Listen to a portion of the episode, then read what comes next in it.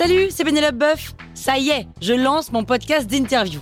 Il s'appelle On tisse la toile et c'est un podcast qui révèle la face cachée des invités.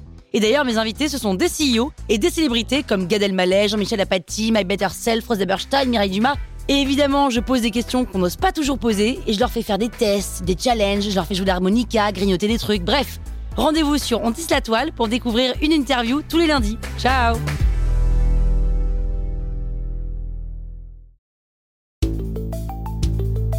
Vous êtes entrepreneur, vous voulez donner une trajectoire optimale à votre startup C'est parti, on attaque le 26e élément.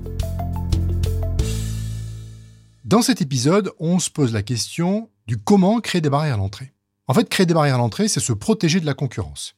Et si on ne se protège pas, on s'expose à se faire dévorer. De plus, il est impossible de n'attribuer son succès commercial qu'à son travail.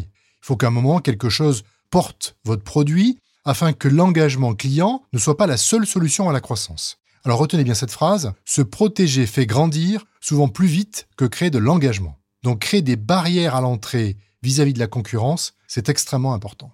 Alors quels sont les mécanismes qui peuvent vous aider à vous protéger de la concurrence? Il en existe quatre. Le premier, c'est d'avoir une marque, une marque puissante que les gens reconnaissent et qui donc est discriminante. Deux, ben, d'intégrer votre produit dans un autre produit. Prenons un exemple, vous fabriquez euh, des volants de voitures, vous n'allez pas aller vendre des volants aux gens qui conduisent les voitures. Vous vendez ça aux gens qui fabriquent les voitures. Et c'est eux qui vendent votre volant. Donc c'est très puissant parce que vous bénéficiez de tout le, dynamisme commercial de ces gens-là. Troisième, c'est ce qu'on appelle la taille. Si vous êtes devenu très gros, vous allez avoir des, des opportunités que les autres n'ont pas. Prenons Amazon qui est devenu énorme. Évidemment, sur les prix, ils ont des capacités à négocier que les autres n'ont pas. Et le dernier, c'est les network effects. Alors voilà un mot qui est un peu bizarre. C'est quoi? Eh bien, c'est de dire que chaque nouvel utilisateur amène de la valeur aux utilisateurs existants. Alors c'est bien compliqué, mais prenons un exemple. Prenons le téléphone. Imaginons que je sois le seul abonné au téléphone. Eh bien, mon abonnement ne me sert strictement à rien. Maintenant, le jour où il y a un nouvel abonné, eh bien, je peux l'appeler. Et donc, ce nouvel utilisateur a donné de la valeur à mon abonnement. C'est ça les network effects. Alors, sachez qu'ils sont responsables de 70% des protections possibles. Donc c'est clé.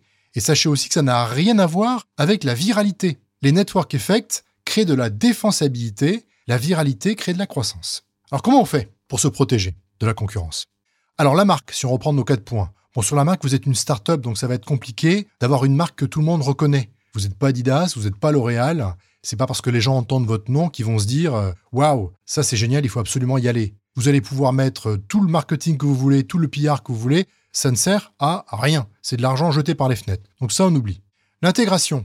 Ah ben l'intégration, c'est hyper efficace. Si vous êtes un sous-produit de Salesforce et que vous mettez votre produit référencé dans Salesforce, toute la force commerciale de Salesforce va vendre votre produit. Alors c'est bien, mais c'est aussi, il quelques inconvénients. C'est que vous êtes tributaire du produit qui ôte votre logiciel. Ce qui veut dire que si un jour Salesforce décide que vous n'avez plus le droit d'accéder à leur logiciel, tout ce que vous avez fait ne vaut plus rien. Donc il faut y faire un petit peu attention. Puissant, mais dangereux. La taille. Bon là encore une fois, vous êtes une start-up, donc euh, vous n'allez pas avoir une taille euh, tellement importante que euh, ça va vous servir à quelque chose. Donc ça aussi, on oublie, c'est comme la marque. Donc en fait, si on réfléchit bien, vous les start-up, le seul truc qui vous reste, bah, c'est les network effects. C'est en fait la chose qui est la plus actionnable et la plus concrète. Et d'ailleurs, c'est ça qu'on analyse en se disant, est-ce que dans ce qui a été créé, il y a des défensabilités sous la forme de network effects? Alors c'est très puissant. Je prends un exemple. Prenons eBay. eBay, c'est une vieille start-up. Ça a été créé il y a plus de 20 ans. Et pourtant, elle n'a pas beaucoup changé. Hein. Euh, même euh, interface, plutôt vieillotte, même expérience utilisateur, c'est vraiment la même chose. Et pourtant, ça reste un acteur majeur de la vente en ligne. Pourquoi? Network Effect. C'est-à-dire qu'il y a tellement d'utilisateurs que recréer cet écosystème-là, c'est très compliqué. C'est un des network effects, ça s'appelle le two-sided marketplace. Il y en a d'autres, à vous de les découvrir. Donc le conseil que je vous donne, c'est réfléchissez aux barrières à l'entrée assez tôt. Et parmi les options qui vous sont possibles, les network effects sont la chose à regarder en priorité. Allez, à bientôt, ciao